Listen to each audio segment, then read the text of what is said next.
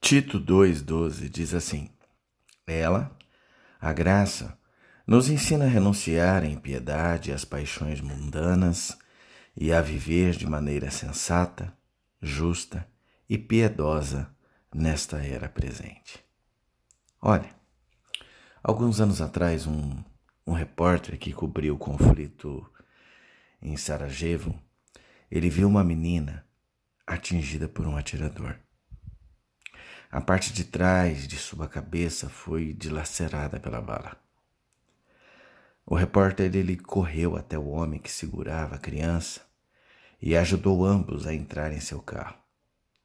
Enquanto o repórter corria para o hospital, o homem que segurava a criança que sangrava disse: Corra, meu amigo, corra, minha filha ainda está viva.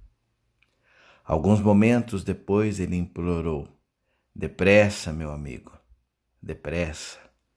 Minha filha está ficando fria. Bem, ao chegarem ao hospital, a criança já havia morrido.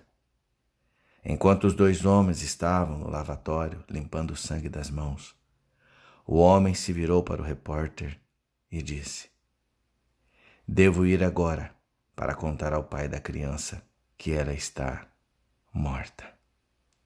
Ele ficará muito triste. O repórter ficou surpreso.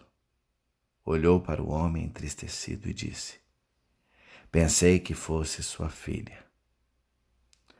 O homem olhou de volta e disse: Não, mas não são todos eles nossos filhos?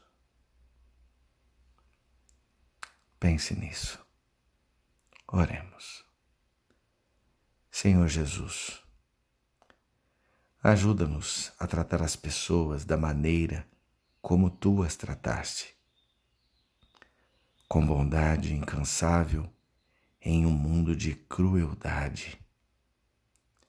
Que possamos, Senhor, nos lembrar de olhar na face de um ser humano e ver a tua imagem. Amém.